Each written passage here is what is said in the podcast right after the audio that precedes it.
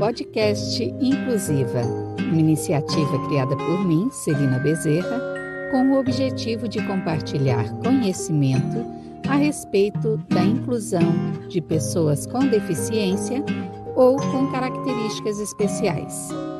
E também de dar voz a essas pessoas, aos pais, aos educadores e aos profissionais de diversas áreas no intuito de tornar nossa sociedade mais consciente sobre as demandas, as necessidades e as potencialidades destas pessoas.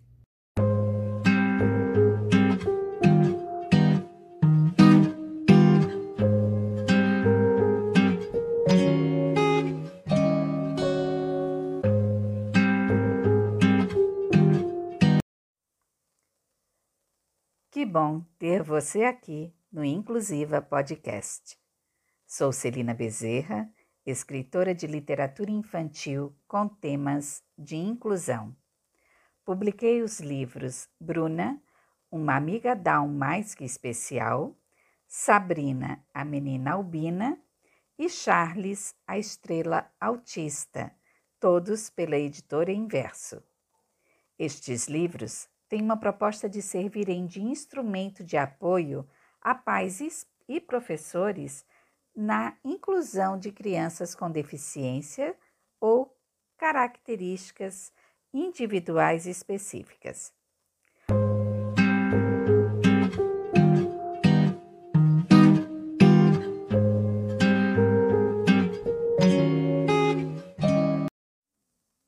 Hoje Vou convidar a Sara Barbaresco, que vai nos falar sobre as surpresas e os desafios de ser mãe de uma bebê albina.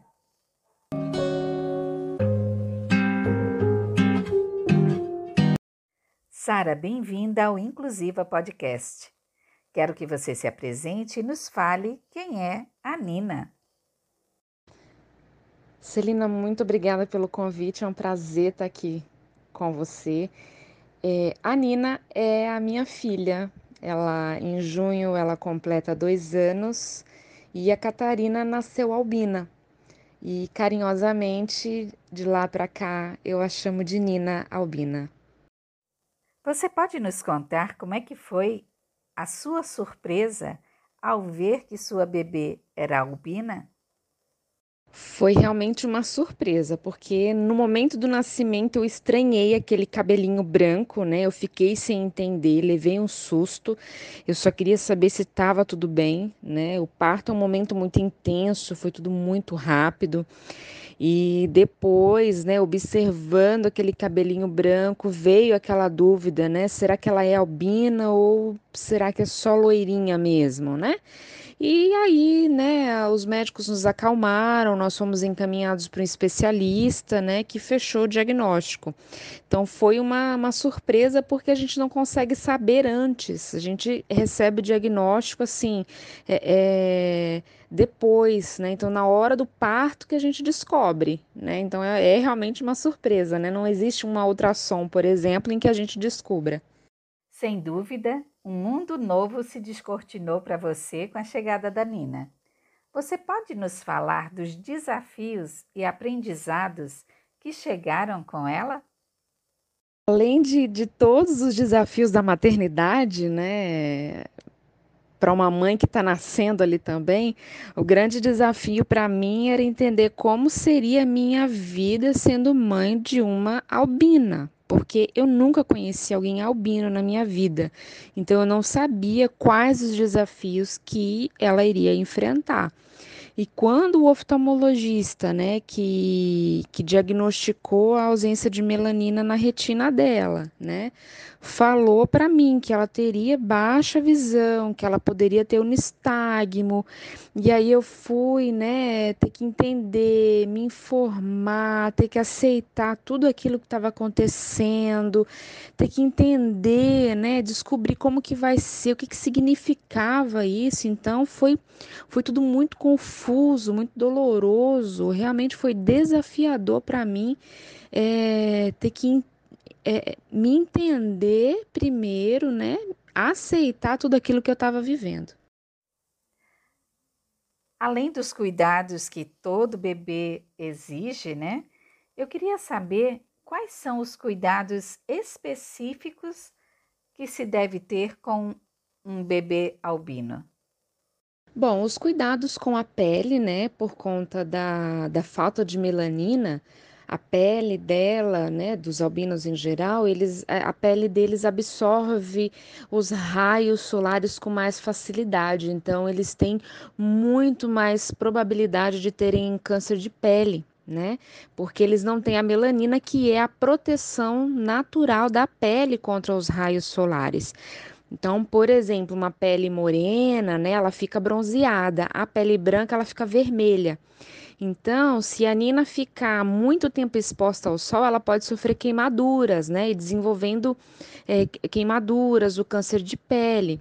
E isso é o que acontece com muitos albinos adultos que não se cuidam quando eram crianças. Então, muitas crianças antigamente, né, que não tinham acesso, muitas crianças albinas antigamente que não tinham acesso à informação ou não tinham mesmo acesso à, à proteção, a protetor solar ou, ou roupas de proteção UV, né, e ficaram muito expostas ao sol, hoje elas sofrem os efeitos nocivos, né, e a gente vê como que lá na África eles sofrem muito, então no Nordeste, né?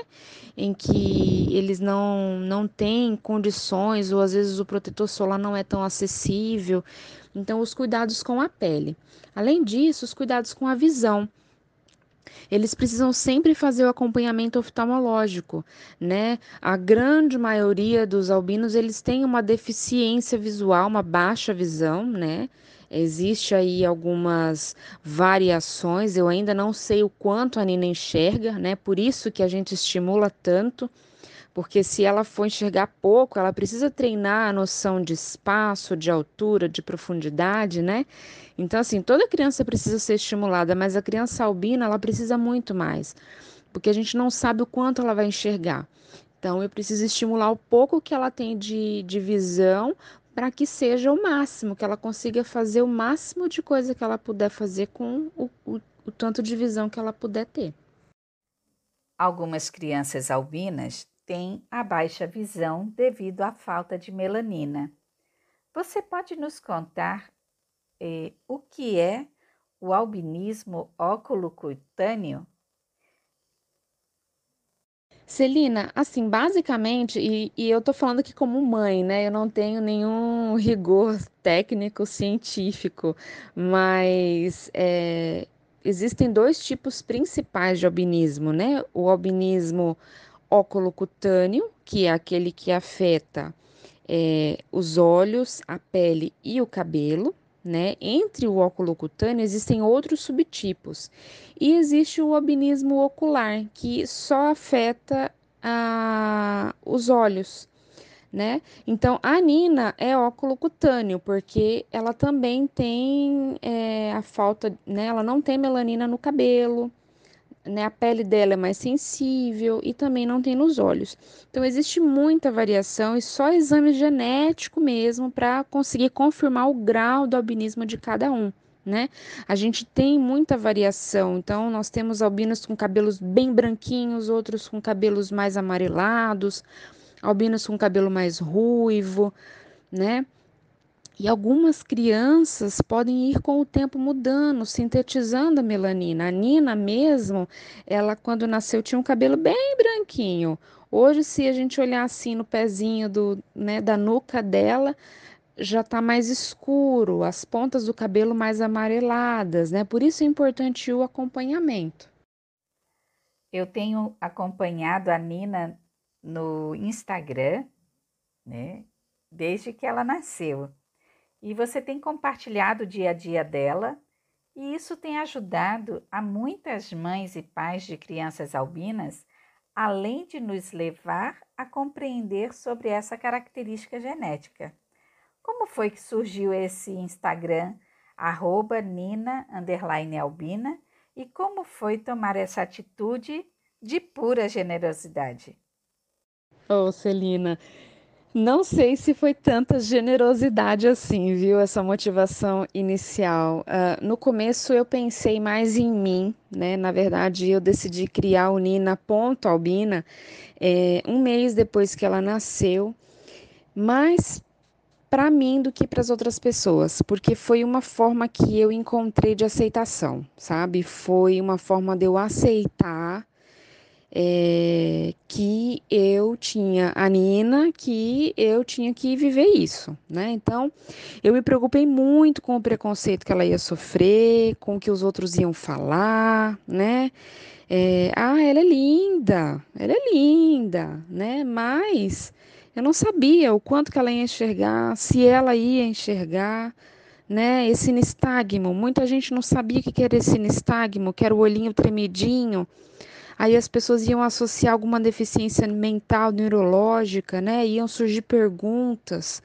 As pessoas iam vir querer perguntar, né? E assim como eu não sabia nada sobre albinismo, muita gente, né, além de não saber nada, acha que é uma doença. Então, assim, eu resolvi, resolvi expor, né? E era uma forma de eu colocar para fora. Era uma forma de eu, é, é, à medida que eu ia falando, falando o que era o albinismo, o que significava isso, aquilo, aquilo outro, como que funciona. Cada vez que eu falava, é, eu ia internalizando e isso ia se tornando mais natural para mim. E eu recebi muita mensagem de apoio, né? Isso foi acalmando muito o meu coração. Ligue para um casal não albino ter um bebê com albinismo, é, eles devem ter tido algum ancestral é, albino. No caso de você e do seu marido, vocês conhecem algum familiar de vocês albino? Então, para Nina ter vindo albina, é, necessariamente é, eu e meu esposo carregamos o gene do albinismo. Na família dele, nós não encontramos nenhum familiar albino. Na minha família, depois que eu criei o Instagram da, Instagram da Nina, apareceu uma prima distante que me falou é, que a gente tem um primo que é albino. Nós não tínhamos contato, nós descobrimos por acaso na internet. Então, é, assim, eu não tenho contato, né? E, e, e, é bem interessante que, por conta do Instagram, né, eu descobri isso e, e a rede social foi me aproximando, a gente foi criando uma comunidade muito grande com outras mães, né? É por meio do Nina.albina que eu conheci outros pais de crianças albinas mais velhas que a Nina, albinos adultos, filhos não albinos, de pais albinas. Então, assim, a gente vai é, é, criando uma comunidade, né? Isso tudo vai me ajudando a enxergar a Nina e o IG da Nina como uma oportunidade de ajudar outros também, né? Como sendo um lugar de acolhimento né? E é muito legal isso, né? Gente de tudo que é lugar do Brasil, fora do Brasil, poder compartilhar experiências, são sentimentos muito parecidos que a gente encontra por aqui. Então, é, muitas pessoas que também têm conhecido o albinismo por conta da Nina. Como eu falei no início desta live, o objetivo do meu livro Sabrina, a Menina Albina, é o de levar a informação e, principalmente, diminuir o preconceito e a invisibilidade desta parcela da população que tem albinismo. Você foi uma das minhas primeiras leitoras e que lê esse livro para a Nina, me manda fotos com a Nina lendo o livro Sabrina e eu vejo que ela se vê nessa, nessa personagem.